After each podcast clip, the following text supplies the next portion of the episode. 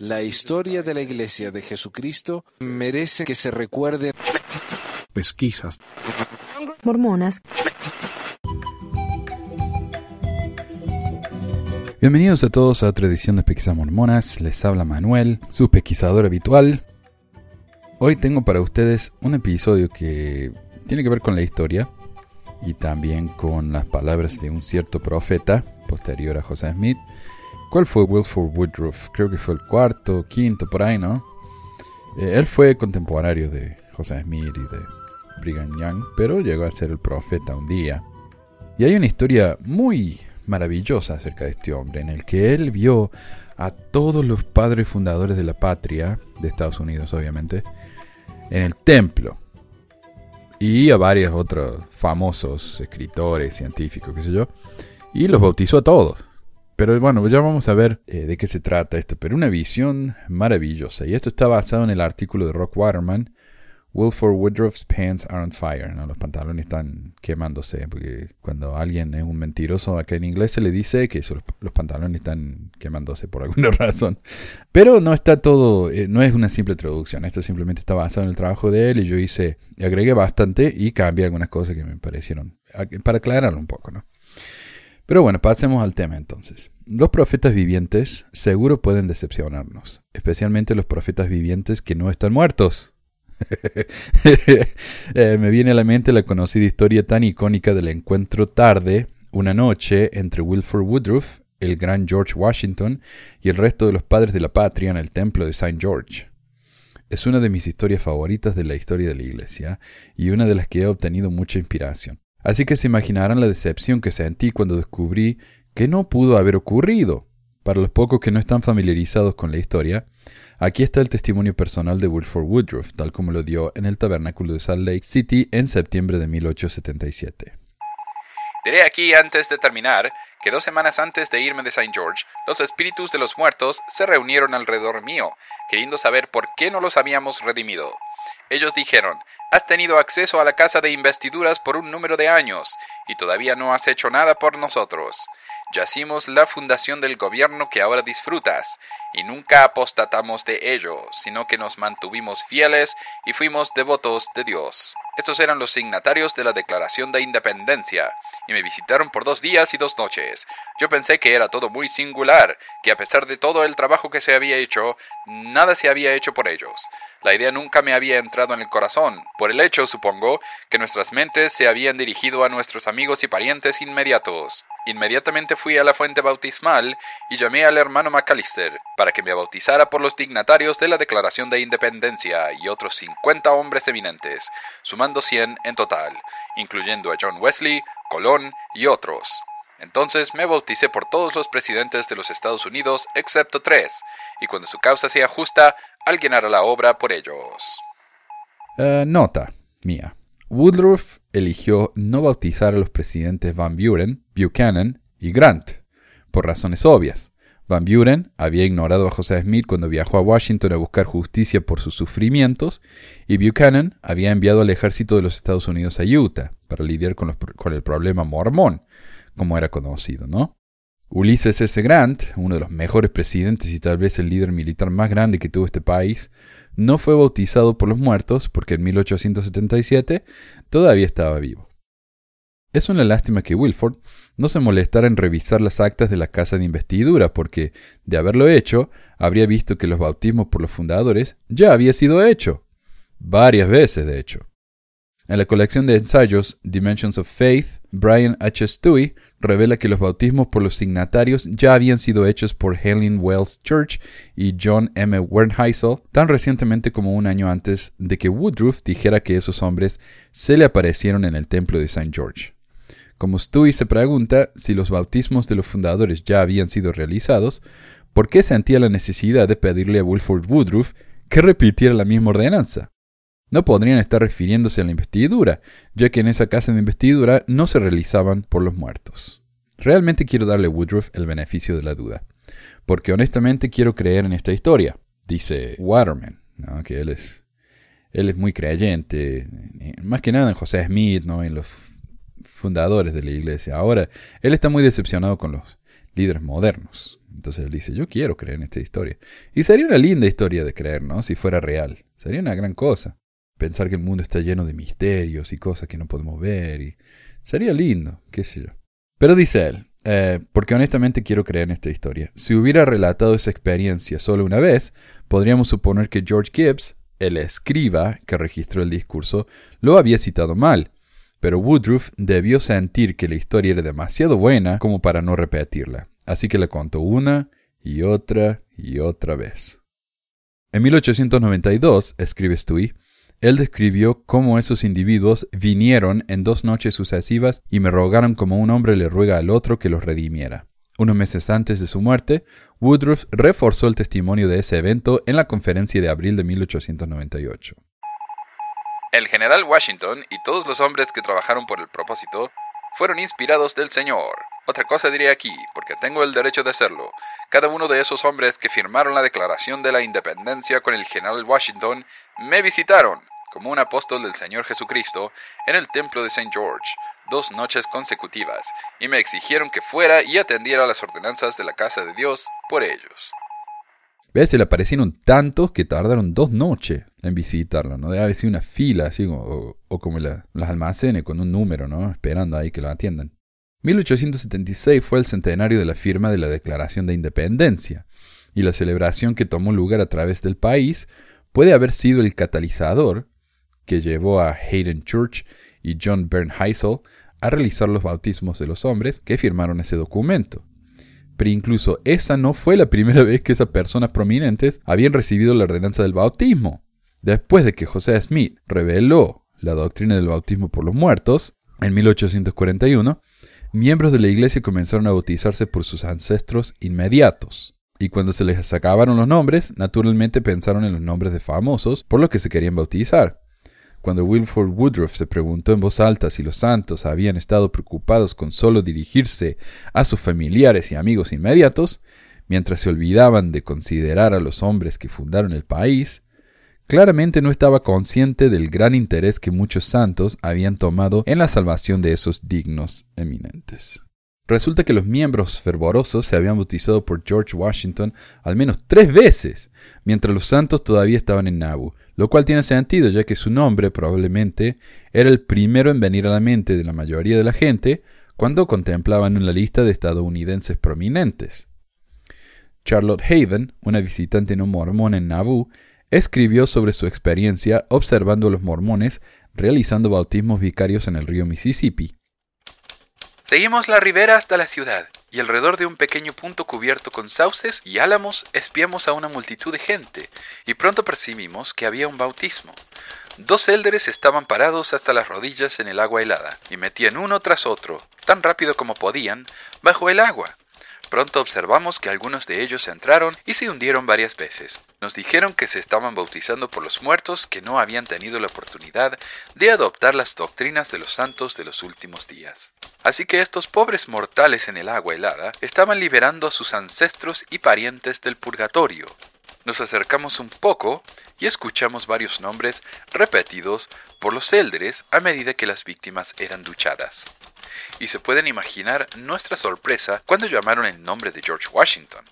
Así que después de estos 50 años, él está fuera del purgatorio y en camino al cielo celestial.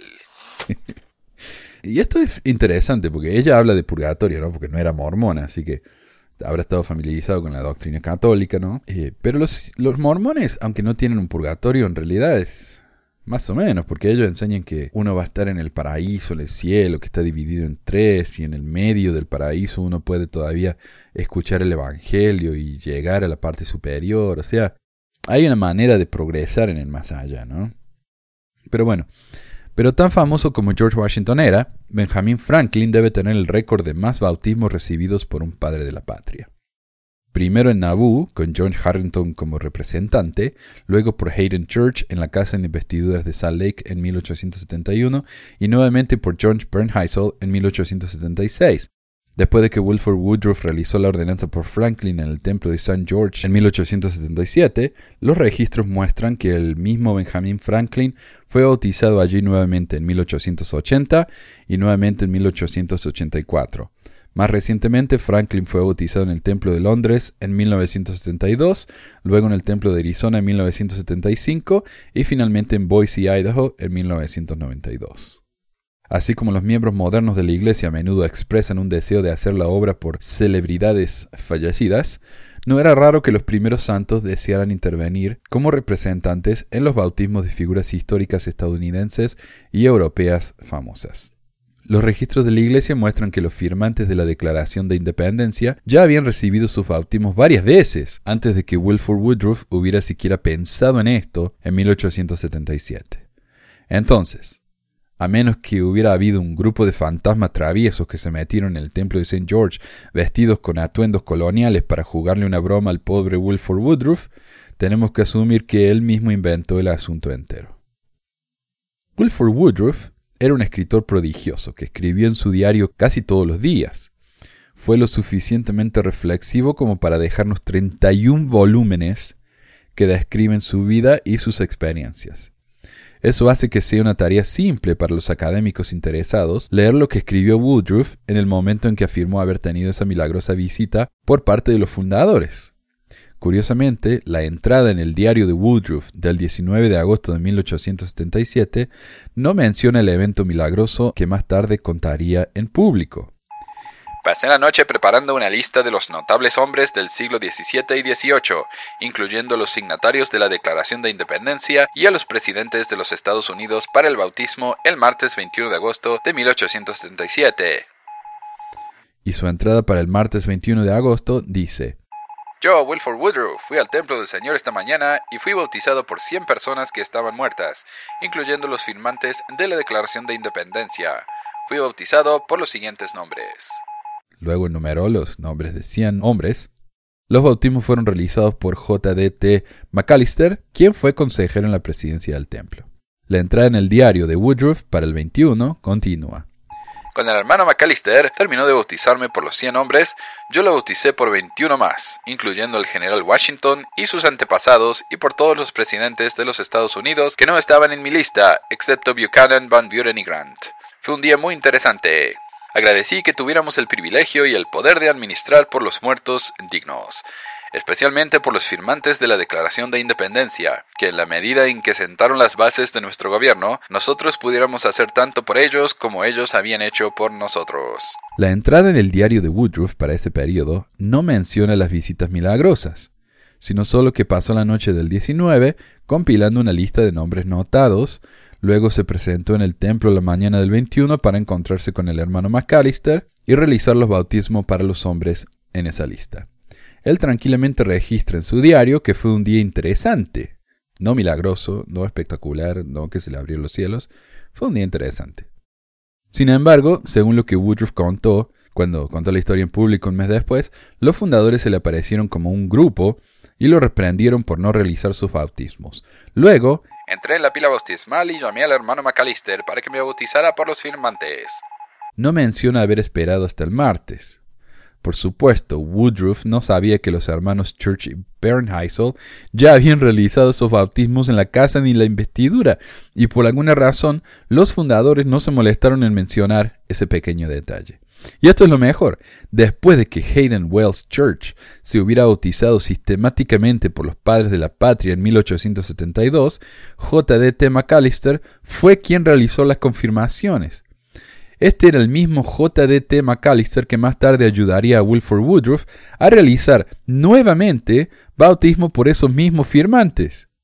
Supongo que McAllister pensó que sería prudente mantener la boca cerrada y no decirle nada al elder Woodruff, ya que Woodruff era el presidente del templo en ese momento y debía haber tenido sus razones. Además que lo debe haber visto tan entusiasmado el pobre Woodruff que no le quiso pinchar el globo, ¿no?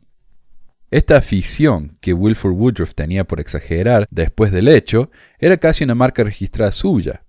La famosísima historia de Brigham Young transformándose en José Smith ante la multitud que se había reunido para decidir quién iba a suceder a José Smith es un evento que claramente tampoco sucedió. Y tenemos un episodio sobre eso y los invito a que lo escuchen en caso de que no se hayan enterado de que Brigham Young realmente no se transformó en José Smith en la conferencia. En este caso, Woodruff no inició los rumores, pero una vez que era de conocimiento público años después del evento, Woodruff saltó a bordo e incluso logró superar algunas de las historias de otros miembros al respecto. Claro, a él no le gustaba quedarse atrás.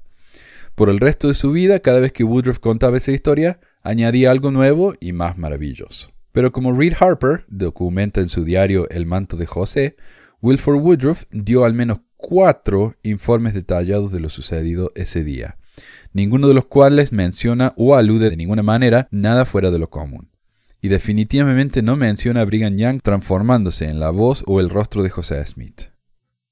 Estos informes eran consistentes con los relatos sosos proporcionados por los dos periódicos de Nauvoo, los escribas que publicaron los discursos y los que, en la multitud, mencionaron los debates en sus diarios personales. Solo mucho más tarde, escribe Harper, hablando improvisadamente en 1872 y 1892, Woodruff consideró que los eventos eran milagrosos. Si la transformación se produjo en la reunión de la mañana, Woodruff, quien no estuvo presente, no podría haber sido un testigo presencial, como más tarde afirmaría. Si la transformación tuvo lugar en la reunión de la tarde, el silencio de Woodruff hasta 1872 y 1892 parece muy curioso. Claro, si, si, la reunión se dio en la mañana, él ni siquiera estaba ahí para presenciar esto. Si se dio en la tarde y él vio ese milagro, ¿por qué no lo mencionó hasta décadas después? Cuando ya era algo que todo el mundo estaba compartiendo, ¿no? Él dijo, ah, sí, yo estuve ahí. ¿Y por qué estoy hablando tanto de todo esto? Después de todo, si todo el mundo tuerce un poco la verdad para fortalecer los testimonios de otros, ¿cuál es el daño? ¿Por qué eh, resaltar a Wilford Woodruff? Bueno, Nunca es una buena idea permitir que el testimonio de alguien se base en una falsedad, porque finalmente se descubre la mentira. Y aquellos cuyos testimonios han estado basados en esa mentira, a menudo quedan devastados cuando los hechos salen a luz, como siempre lo hacen. Ahora, aparentemente e irónicamente, Wilford Woodruff fue quien dijo que el Señor nunca permitiría que un profeta llevara a su gente por el mal camino. No hay ninguna base en las escrituras para esto, y como veremos, Woodruff no dijo que el Señor se lo reveló, sino que simplemente lo afirma. Es como si él solo hubiera tenido la autoridad para inventar leyes eternas. Pueden buscar en las escrituras, en los archivos de la conferencia general hasta que les ardan los ojos y no van a encontrar ni un solo ejemplo de una revelación de Dios declarando que los profetas nunca nos guiarán por el mal camino o que Dios quiere que los sigamos. No recibimos esa doctrina de Dios, la tenemos porque un buen día de 1889 Wilford Woodruff se la sacó del sombrero. Si es que él usaba ese tipo de cosas, ¿no? Y no se equivoquen, cuando Woodruff inventa esa gansada, no dijo que el Señor le pidió que lo declarara.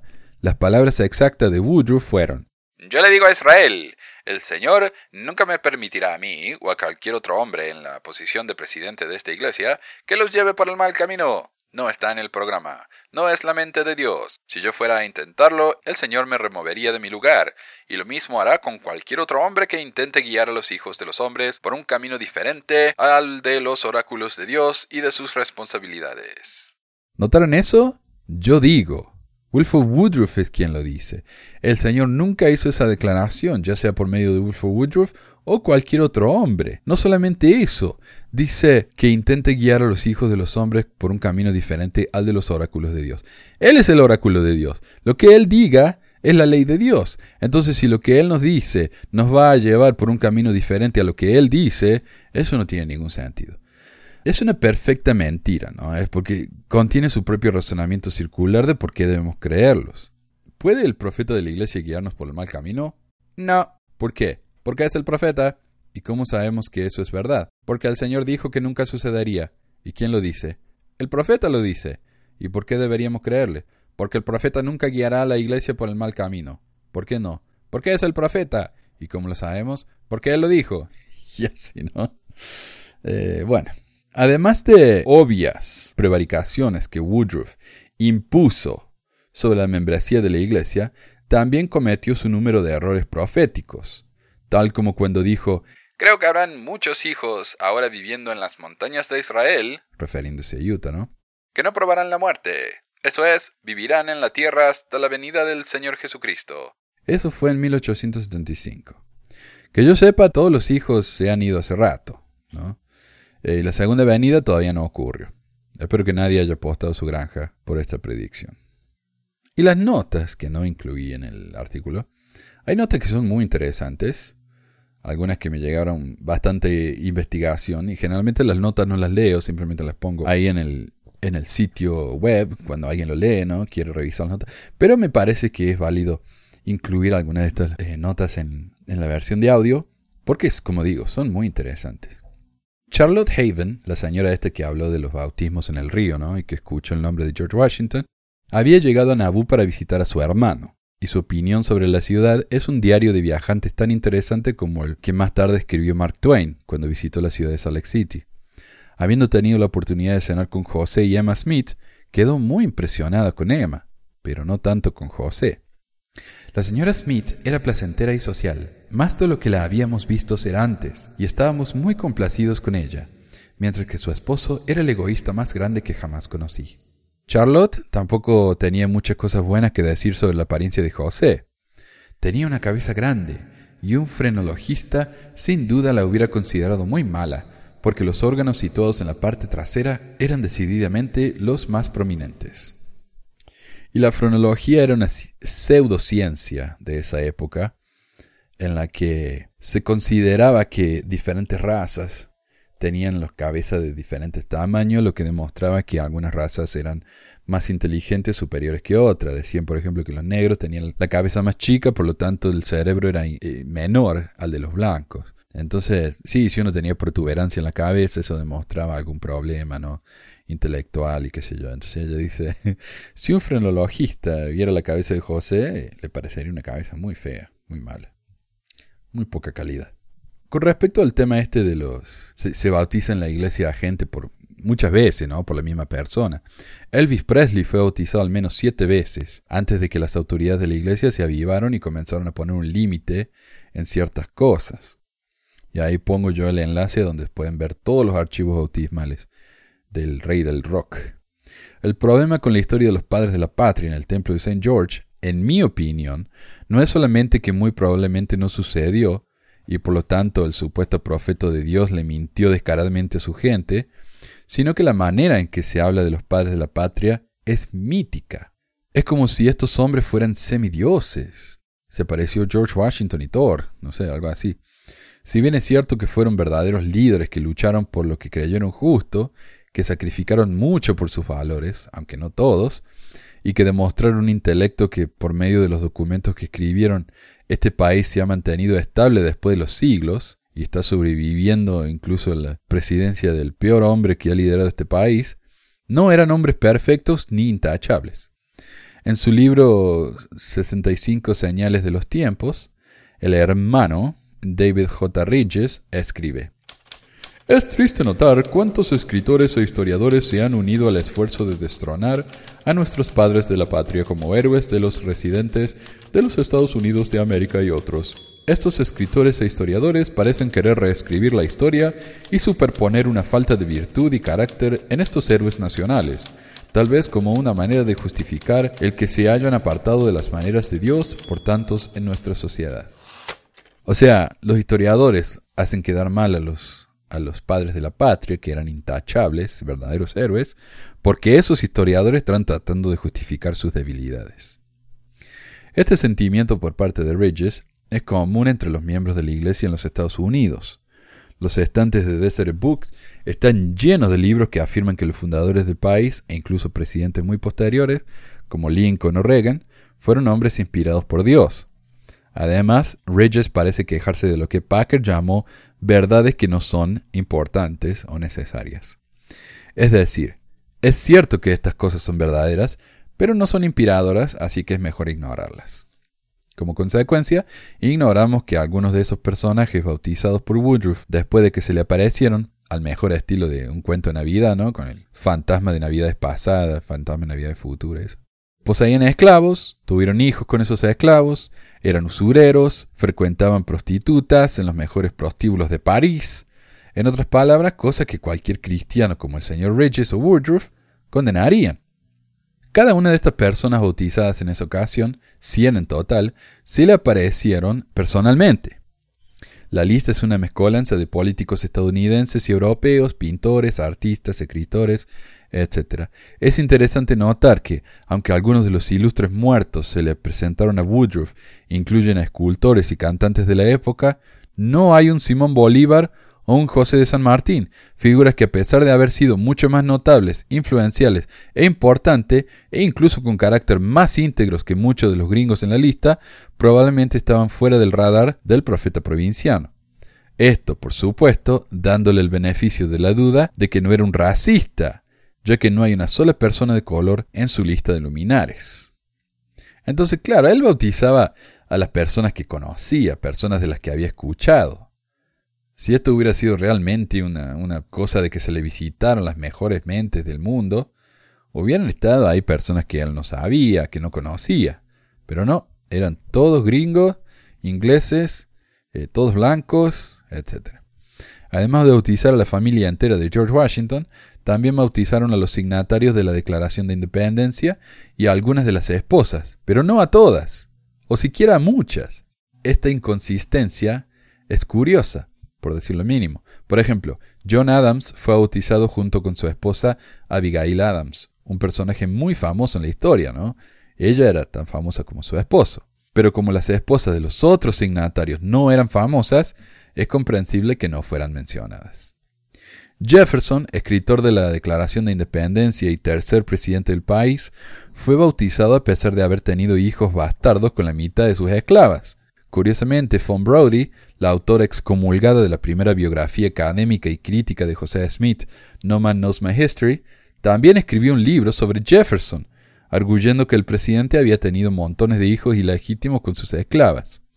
Ella fue criticada por eso cuando el libro fue publicado, llamándola amarillista y poco seria. Pero los estudios modernos demuestran que el historiador estaba en lo correcto. De hecho, yo leí un libro hace unos años, que era nuevo en esa época cuando lo leí, que era una vindicación de Von Brody diciendo Von Brody en todas sus especulaciones estaba en lo correcto. O sea que Von Brody era una eh, mejor profeta que su tío el señor McKay. Benjamin Franklin, después de Lincoln, probablemente mi favorito en la lista, no solamente fue bautizado, sino que también fue ordenado como sumo sacerdote. Además de él, solo Washington Colón y John Wesley fueron ordenados sumos sacerdotes en esa ocasión. Lo más irónico en todo esto es que Franklin tenía la libido más insaciable de la lista entera. No solamente era famoso por echarse a todas las mujeres que se le pusieron al frente, sino que además escribió consejos sobre el asunto para otros. Uno de esos escritos es una famosa carta conocida como consejo a un hombre joven en la elección de una amante. En todos tus amores debes elegir a las mujeres mayores sobre las jóvenes, dice el dignatario, y explica que las mujeres mayores tienden a ser más discretas, a cuidarlo a uno cuando está enfermo, son más limpias que las prostitutas y no hay peligro de niños, queriendo decir que no hay riesgo de embarazarlas accidentalmente. Además aclara, al final, ¿no? que en la oscuridad no se ve la diferencia entre las jóvenes y las viejas. Menudo sumo sacerdote, ¿no?